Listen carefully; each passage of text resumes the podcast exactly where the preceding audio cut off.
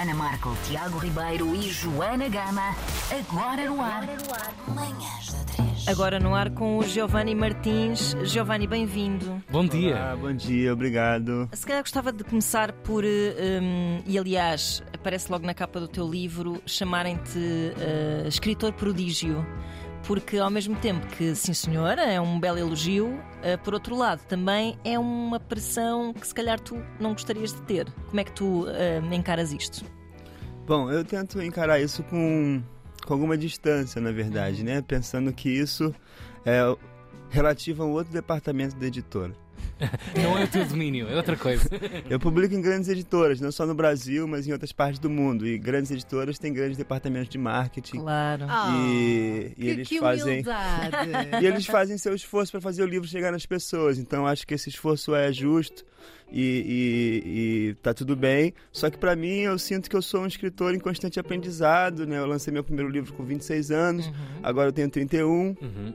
Então, sinto que estou começando a minha carreira ainda, aprendendo muita coisa e fico tentando fugir dessa ideia de que já sei tudo ou que já estou no meu auge. Até porque se eu chegar no auge agora com 31, o que, que eu vou fazer daqui a pouco, né, gente? É, é morte. Mas 35, pai. eu quero dizer que esse livro é muito bom. Podem comprar, e tá tudo bem. Tá tudo Departamento de marketing, se calhar, sabe melhor do que eu do que eu tô falando. Mas ter um best-seller deve ser complicadíssimo, porque Sim. depois vais vetar sempre as tuas próprias ideias, não é? Bem, eles disseram que eu sou um prodígio, se calhar não vou escrever sobre ostras. deixem-me só, deixem-me só. Pode haver, é. pode haver um, um momento em que te apeteça, por exemplo, ser menos eh, politicamente pertinente do que és agora. Tipo, lá está, escrever um livro sobre ostras ou qualquer coisa do género e vais pensar assim: não, a minha responsabilidade é gigantesca. Sentes essa responsabilidade também a esse nível da temática que tu abordas nos teus livros? A responsabilidade que eu sinto em relação a isso vem menos da, da- em, em relação à crítica ou em relação Uhum. à editora do que a minha própria vida e a cidade que eu vivo. Assim, eu sinto que o Rio de Janeiro ele me puxa para falar de temas muito espinhosos e muito dolorosos, porque o Rio de Janeiro é uma cidade realmente muito dura. É, e ao mesmo tempo é uma cidade que, que tem uma vida muito interessante, que pulsa, que brilha. E eu acho que essas duas forças elas estão elas se encontram sempre no meu trabalho. Às vezes eu me sinto um pouco cansado de perguntar precisar o tempo inteiro ficar é, respondendo essa cidade, assim, né? Porque é uma, é uma relação muito complicada que eu tenho com o Rio, assim. Eu gosto muito e detesto com a mesma medida, assim, o tempo É como todo. com os pais, não é? Exatamente. Aí na última, na última, no último ano eu passei um tempo em Paris e foi muito bom sair e viver um pouco em outra cidade Uhum.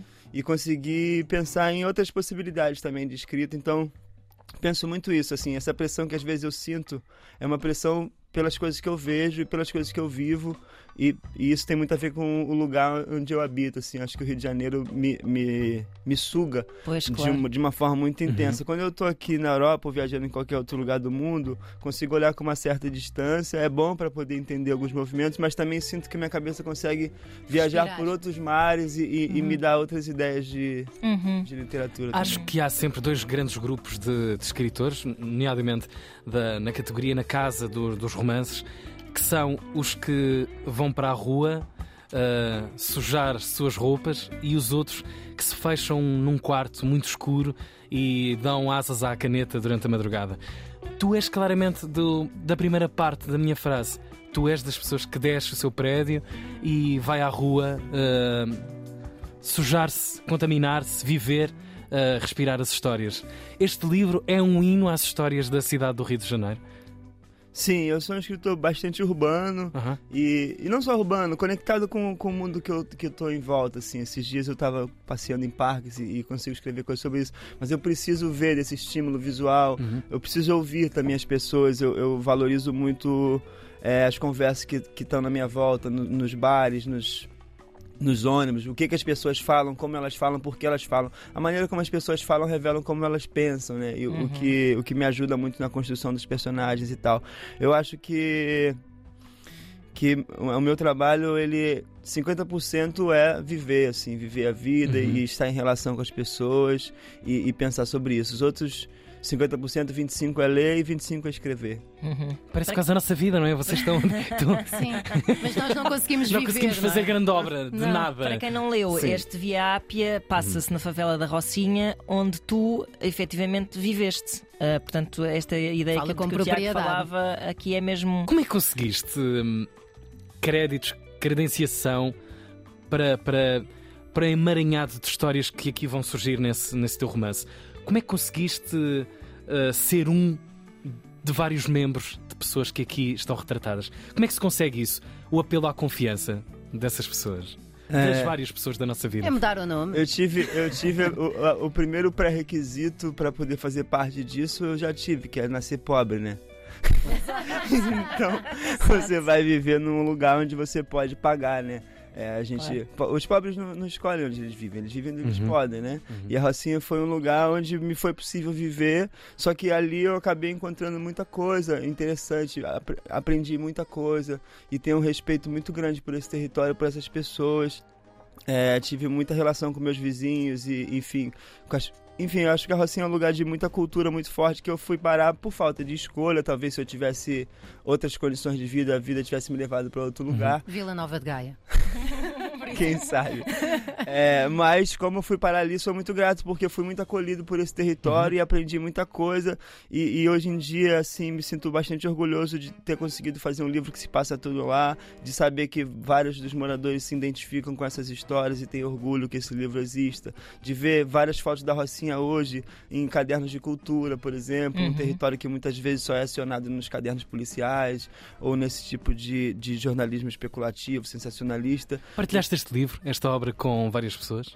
Sim, esse livro. O meu trabalho né, no Brasil ele é bem assimilado pelos moradores de favelas de Ok. periferia, desde o Sol na Cabeça. Ok. É, O teu primeiro. Sim, Uhum. os, os te- professores de escola pública trabalham muito meus textos nas aulas. É, muita gente acha que o meu trabalho é uma ponte importante assim para leitura na juventude, assim, aos Uhum. 16, Claro. 17 anos é um texto que interessa bastante essa galera jovem. Então ele está muito presente e na Rocinha agora ele tem tido bastante repercussão. É, é, tem um artista plástico que é o Maxwell Alexandre, ele fez a capa do, do Viap no Brasil. Uhum. Quer dizer, ele, a capa do Viap no Brasil foi feita com uma obra dele, não que ele fez uma obra para capa. Propósito. Uhum. É, ainda não temos tanta verba assim.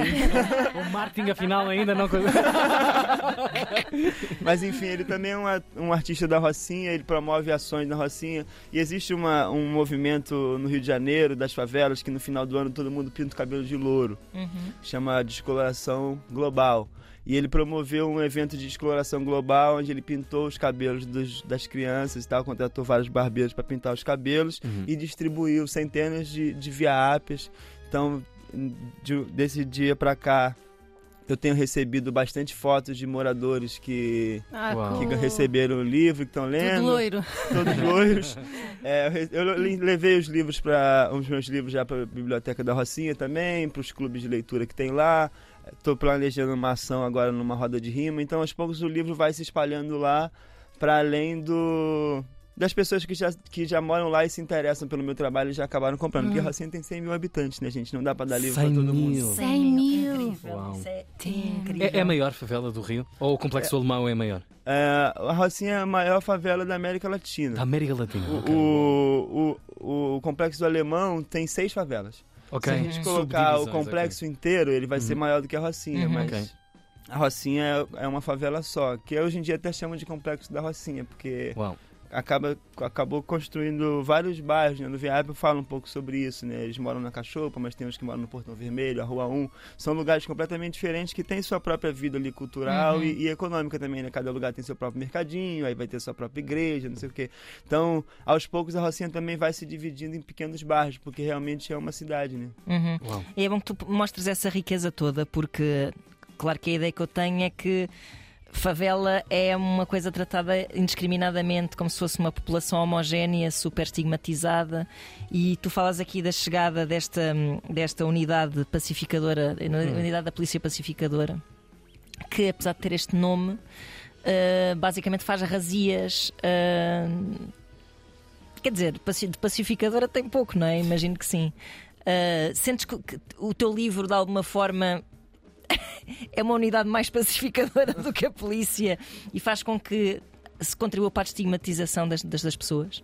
É, eu não espero que meus livros sejam unidades pacificadoras. Eu espero que eles sejam unidades incendiárias. É, de Claro. polícias pacificadoras. Exato. Inclusive, o que, o, que eu, o que eu acho esse livro, ele é uma contranarrativa, principalmente, eu acho importante para esse momento histórico que a gente teve na cidade do Sim, Rio de porque quando Janeiro. escreveste o Via Ápia, o momento político era muito diferente daquele que se vive hoje, não é? Exatamente. É, e a gente teve essa história das UPPs e teve toda uma especulação imobiliária e teve tudo, tudo uma, um, uma animosidade, um clima de, de esperança da mídia e dos empresários, né, por conta dos grandes eventos da Copa do Mundo 2014, a Olimpíada em 2016. E, a, e, a, e esse projeto de UPP, ele é oriundo desse momento. Uhum. Então a gente teve essa narrativa oficial e a gente nunca teve a narrativa das pessoas comuns que tiveram a sua vida atravessada por essa política. E esse livro, de alguma forma, é uma tentativa de construir uma, uma contranarrativa a essa narrativa oficial, assim. É, então. é, de alguma forma, esse livro é para poder olhar para esse momento, que foi um momento importante do Rio de Janeiro, sobre um novo prisma, um prisma da- das pessoas comuns. É, e e conseguia abrir a perspectiva sobre esse momento, é, sobre como isso aconteceu na cidade. Assim, acho que foi uma situação. Era um, para mim, na minha cabeça, isso era um paradoxo muito grande. Né? Eu vivia na Rocinha já há um ano, quando o PP chegou. É, só que eu frequento a Rocinha desde de muito novo, desde os meus 10, 11 anos de idade. E a Rocinha estava mais de seis anos sem ter nenhum conflito armado. E aí quando chega a, a UPP, começa a voltar aos conflitos e tudo, isso tudo era pra mim muito de difícil assimilação e eu tava no meio daquilo, né? Então a gente tava até conversando aqui um pouco antes sobre eu ter ficado dois anos escrevendo esse livro, mas a verdade eu acho que tô escrevendo esse livro já há 10 A anos, né? Porque Uhum. eu tô pensando muito sobre isso, como é que a minha própria vida foi afetada, quais são os traumas que eu carrego desse momento. Acaba por ser uma, uma autoterapia também. Exatamente, assim, eu acho que nesse livro eu tive vários momentos de cura, assim, de conseguir encarar momentos que às vezes eu não, não tinha nem contado pra ninguém ou nem conversado com ninguém sobre isso, que eu ainda estava em momentos de elaboração. E esse livro me ajudou de alguma Até, forma a até olhar pra esse... traumáticos, de alguma forma, não é? Para ti, imagino eu. Com certeza, tive minha casa invadida pela Uhum. polícia duas vezes e tudo. São coisas que, que enfim, que a, que a gente no Rio, a gente se embrutece e normaliza violências absurdas, que em qualquer lugar do mundo aquilo ali pareceria a coisa mais absurda do mundo. Mas não, no Rio a gente tem a casa invadida pela polícia de manhã e vai trabalhar depois. Pois, é só mais um dia, não é? Porque você não tem. a- Se você ficar é, muito sensível a esse tipo de coisa, você simplesmente paralisa, né? É, isso é uma das grandes perversidades que eu sinto que, que a cidade do Rio de Janeiro faz com, a- com sua população. É embrutecer ela de certa forma que ela acaba aceitando qualquer tipo de absurdo. Uhum, E, e- e- isso promove uma espécie de desumanização, né? claro. porque aí você vai aceitar ir pro trabalho para ser mal remunerado e vai pegar um ônibus completamente lotado que vai demorar duas horas. Você tem que estar com muita pouca autoestima e, muito, e se sentindo muito pouco valorizado para aceitar esse tipo de coisa. Claro, nós queixamos porque acordamos mal dispostos e temos que ir trabalhar e, e não é comparável, não é? Uma Exatamente. sensibilização das pessoas. E também por causa humano. do fosso, não é? Entre essas pessoas e as outras acabam por não se misturar e, portanto, não terem acesso a uma representatividade diferente. Estão todos juntos no mesmo ônibus, como se diz, e então acabam por, por ir. Só por ir, não é? É uma, são pessoas que muitas vezes nunca vão ter noção dos direitos e nunca vão experienciar a, a, a sensação de cidadania, assim, né? De ser tratado como cidadão e de saber que você tem direito a, a usar a cidade e com dignidade e, e que trabalhar não precisa ser humilhante, né? Trabalhar Claro, tem que ser uma coisa claro. normal e, e que E até, e até que, que- que produz alguma felicidade na vida das pessoas, não é? Exatamente. Na verdade, idealmente será isso. É um bocado viver à espera de morrer, é assim, triste. Olha, a tua Via Ápia continua a caminhar, tens, tens, uma, tens várias voltas aqui pela Europa, estás a vender, a falar do teu livro. Uh, por onde é que vais andar no- nos tempos próximos? Vieste do Corrente já, uh, semana passada? Transcrita. Sim. Ok. Estive no Corrente de Escrita, onde fiz o lançamento oficial do livro aqui em Portugal. É, agora a gente vai ter um novo lançamento em Lisboa. É, vai ser amanhã na Livraria da Travessa, ali na rua da Escola Politécnica. Certo? Exatamente. Aquela Espial. simpática rua, que eu tô Uhum. sempre voltando. Fogo, já decoraste a rua. Sim, sempre tem alguma coisa na rua da Escola Politécnica. e na terça-feira vai ter o lançamento do Via App às seis e meia da tarde. É, e o VIAP já, já tá negociado para sair na Alemanha, para sair na, na Espanha, E aí vais é, falar na em França. inglês? Pá, mas por acaso, não, eu- eu- o que me intriga é como é que tu vais passar a oralidade do Exato. discurso do teu livro para o alemão. Como é que tu, tu não vais passar? Eu não vou, isso aí é trabalho do? Claro, tradutor. claro. Meu trabalho já tá feito, gente. Aliás, É é- este é é livro. este- particular, não Este é? livro vem, este livro vem com uma cena que é vem com um glossário. Isto é um edit só para Portugal, como é óbvio, que vem com, com explicações. Pá, há coisas aqui incríveis. Eu acho que só isto já é literatura. verdade. O Glossário me ajudou Pá, também. a ti, a ti É, porque eu claro. acabei de chegar em Portugal e queria Claro. saber como é que eu falo cedo. Ah, mortalha. Claro. Estamos a falar de uma distância, também a riqueza da língua portuguesa, de forma a, a grande ginástica que ela consegue fazer para Boa significar sorte tantas para coisas. O, o senhor alemão que traduzir este livro. Olha, muito obrigado. Obrigada, Giovanni. Eu que agradeço. Giovanni Bom Martins. dia. E Obrigada. sorte, muita vida longa. Com Joana Gama, Ana Marco e Tiago Ribeiro.